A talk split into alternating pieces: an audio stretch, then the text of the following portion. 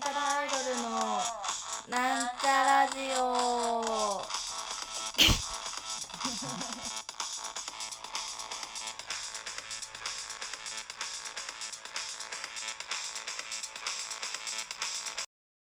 はい、始まりました。なんちゃらアイドルのなんちゃラジオ。自己紹介します。なんちゃらアイドル赤色担当、60億人の妹みさみまみです。はい、というわけでね、あの、タイトルコールでお気づきの方もいらっしゃるかもしれませんが、ソロ回となっております。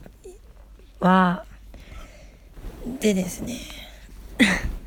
え、今日、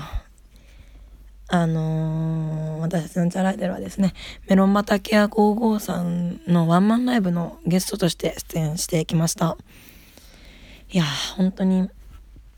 なんか、あの、コラボで、あのー一緒に歌って踊ってってさせてもらったんですけど、その、なんていうんですかね、一曲と半分コラボしたんですけど、いやすごい。体力いや体力あのすごいなってあのよくねあの実は地下アイドルなんですよってあの私自分とかを知らない人と喋ってる時に「あ歌って踊ってるんですか？すごいですね」って言われてるんですけどまあなんなんちゃらアイドルのライブ見たことある人は分かると思うんですけどなんちゃらアイドル歌うけど歌って動くけど踊らないんですよね。なんか運動量って結構ある、うん、と思うんですけどまあちょっとちょっと心の思うままに動いてるんでどれぐらいかとかはちょっと分かんないんですけどいやもう本当にあのダンスを覚えるというのがちょっとすごすごいなーって思いましたね。もう練習してる時にもう本当に手数が手数が違うよみたいな。なんかちょっと手数がちげーってボソって言ったらちょっとメロン畑あごごさんちょっと笑われちゃ笑われちゃったっていうかまあ笑うよねっていうなんかまあ笑わせようと思ってちょっと言ってたんですけど。いやもう本当にあのまあワンマンなのでそのえっと私たちそのゲストはリリー・カオナさん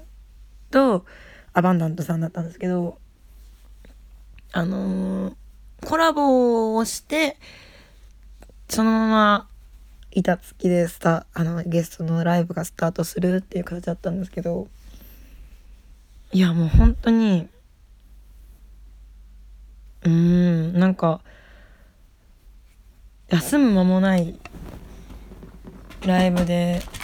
あんまりこのね喋りであれなんですけどこうエモいみたいなそのエモいという言葉だけでは済まされない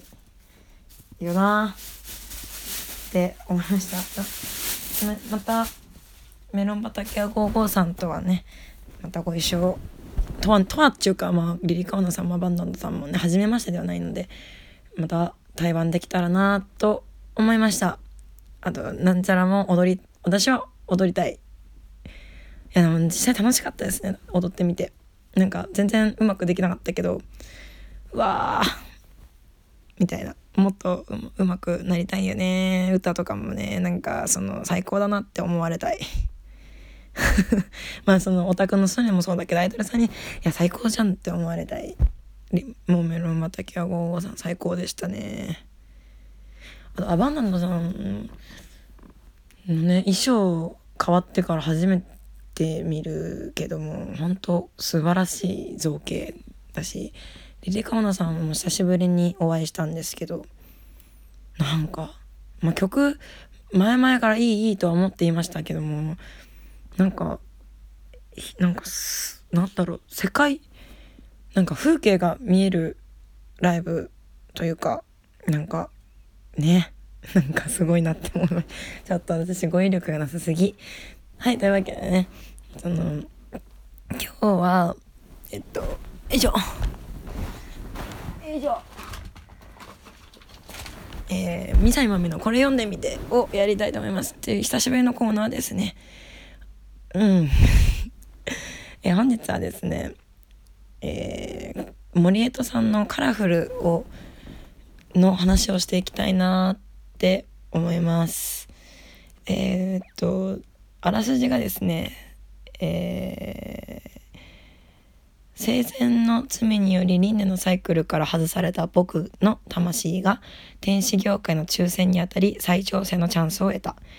自殺を図った少年、誠の体にホームステイし、自分の罪を思い出さなければならないのだ。誠として、誠として、誠としてって言いづらいな。誠として過ごすうちに、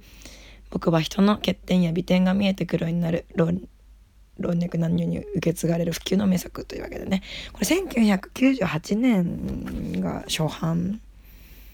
なのらしいです。98年といえばね96年。あーちゃん生まれてないんじゃね？え？分からんけど。あれ？でも2007年第1って書いてるな。どれがあでも単行本が98年に出てる4月に出てますね理論者から。私はちょっと文庫本買っちゃったんですけどもえー、っとですねこれは何だろうそのまあ私初めて見たのは映画なんですけどこれ映画と違うのがあのー、関西弁ってところとあ映画だと関西弁の少年の姿をした天使が「おめでとうございます」みたいなあの、抽選に当たりましたみたいな感じのやつなんです。まあ、可愛いんですけど、なんかこのね、小説なんか、まあ、読んでると、おそらく青年、おそらく青年の天使で、多分金髪壁眼なのかなって分からんけど。で、ちょっとクールな感じの天使が出てくるんですけど、なんか、あ、想像の余地があるのって最高ですよね。なんか自分の推し天使みたいなのが作れるわけですからそのアバターのように、まあ、この話がですね、まあ、中学生の誠がななな最初はなんその僕の魂は誠の体に入ってあれなんでこんなに心配してくれる親御さんがいるのに死んじゃったんだろうなって思うんですけどいろいろその家族間の亀裂っていうのに気づいて「わやめてえわ」みたいな。そのホームステイやめてもう輪廻から外されてもいいわみたいな気持ちに最初はなるんですけどなんかその誠の体にいるのは結局そのこのホームステイが終わる約1年間だけだからまあ誠らしさっていうのを気にせずやってみっかって言ってこう明るく振る舞うんですよねその僕の魂は。まあ、それで友達ができたりとかその女の子に声かけられたりとかっていうのがあるんですけどこの小説のこうまあ、タイトルの「カラフル」っていうのはね、まあ、人間いろいろいろんな人がいていろんな生き方があっていろんな失敗とか成功があってそういうなんだろう人の色っていうのはあるしもういろんな色があって汚く見える色もあれば綺麗に思える色があるっていうのがあるのかなって思うんですけどあのこの作中でですねあの誠くん小林誠くんっていう男の子なんですけど誠くんは美術部に入あの入っていて熱心に絵を描いていたらしいで僕もやってみたらなんだか筆が乗って楽しく思えてくるみたいな。でそのなこの誠くんがこうその作中でずっと描いてる絵っていうのがですね深い青の中に飛ぶ馬がいる。あの多分ペガサス的な飛ぶ馬がいる。でその誠くんが好きだったらしい女の子、まあ、この子はちょっとまた別の問題を抱えてる子なんですけど。その女の子はその空を飛んでて気持ちよさそうで私この絵好きだわって言うんですけどでも誠くんはあのこれは海なんて馬ことくんっていうか僕の魂はこれは海の底から光に向かってこう上上行こうとしている絵なんじゃないかって思ってるみたいなシーンがあるんですけどちょっと話すの下手くそすぎんな。話すの下手くそすぎんな。えっとそのまあその絵の描き方というかそのその捉え方をするとやっぱこう誠くんはこう内にこ内に内にこもっていく性格だったんだなっていうのがただそのあんまり友達はいないけどもでも内へ内へって引きこもってるだけじゃダメなんだなとは多分薄々思ってたと思うんです、まあ、女の子に恋をしたりだったりとかそういうのがあってねこうまあ外に外へ出てみたら方がいいんじゃないかみたいな思いを抱えていたんだけれどもその家族のねいざこざまあいざこざっていうかもういざこざなんですけど、ま、家族との亀裂だったりとかで外へ外へって出ようとは思うが内へ内へ行ってしまう自分のそのなんだろうギャップ自分の中のギャップとかに苦しんで結局その命を捨てるという選択をしてしまった誠くんなんですがその誠くんの体を使って僕の魂はあれ？実は誠も俺自分僕も相手の表面上の色しか見ないで中の色を知ろうとしなかったんじゃないかみたいな。人ってやっぱこうそ表と内側では多分違うと思うんですけどその表面だけじゃなくってもっと内側を見た方が良かったんじゃないかって気づいた時に僕の魂は誠をすごく憐れむんですよね。でも僕の魂自身はその頑張っ、頑張ってねホーム魂のホームステイとして誠の人生を全うしようとしても結局期限がついているものだからどうしたらいいんだろうみたいなでもこのままこう内へ内へこもってた誠の命命っていうか体を無駄にするってことは良くないなって思う始めてっていう話なんですけど なんかこう私自身が結構内へ内へこもっちゃう性格なのでその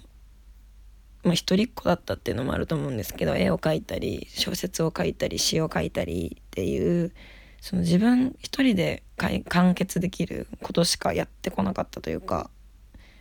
その他人と関わるっていうことが苦手なんですよね。これはね本当ね言い訳のようになってるんじゃないかなって最近思ってましてまあ地下アイドルというねあの人と関わらせていただく仕事というかをやってるんでそのうまく付き合っていきたいけどもその自分がねまあそれは本当に未熟なんですけどもなんか喋れば喋るほど不快に思わせてしまったりとかっていうのがちょっと多いんですよね。もう本当申し訳ないですね。なんか本当に好きだって言ってくれてる人に私も好きだみたいな感じなんですけどちゃんと言えないちゃんと言えないっていうかそのテンションが表に出てこないなんか本当に運営に100元気100 100%がめちゃくちゃテンション高い人50%がテンション普通の人0%が主体だとしたらマミは27%だよねって言われてるぐらいテンションが低いんですよね本当に。でもライブの時とかなんかこう自分が自分じゃなくなるというかなんだろうその伝えたい言葉とか伝えたい思いっていうのをうまく伝えられないっていうのがすごいコンプレックスなんですけど歌を歌ってる時だけはなんか伝えられるような気がするんですよね。あと歌も楽しくて笑うよね。なんかわーいってなるね。なんかでもステージ降りるとなんか17%になっちゃうから 本当になんかあなんかその機嫌が悪いとかじゃないんですって思うんですけど、でも「まあ、三好です」って言ってくれてる人ちょっと分かってくれてくれ分かってくれる人が多くて本当にありがたい人生というわけでねカラフルな説明うまくできなかったんですけどその結構対人関係で悩んでる人におすすめしたいですね。そのうわあいつ嫌なやつじゃんって思っててももしかしたら深く関わったらいいやつかもしれないしあめっちゃこの人いい人って思っても深く関わったらあれ？みたいになることもあるしそれは自分の色だし否定する色ではない。自分の色を否定せずにねカラフルな人生を楽しみましょう。というわけでねちょっと長々と喋ってしまいましたがそろそろお別れの時間が近づいてまいりました。ここまでのお相手はなんちゃらアイドルミサイマミでした。ありがとうございました。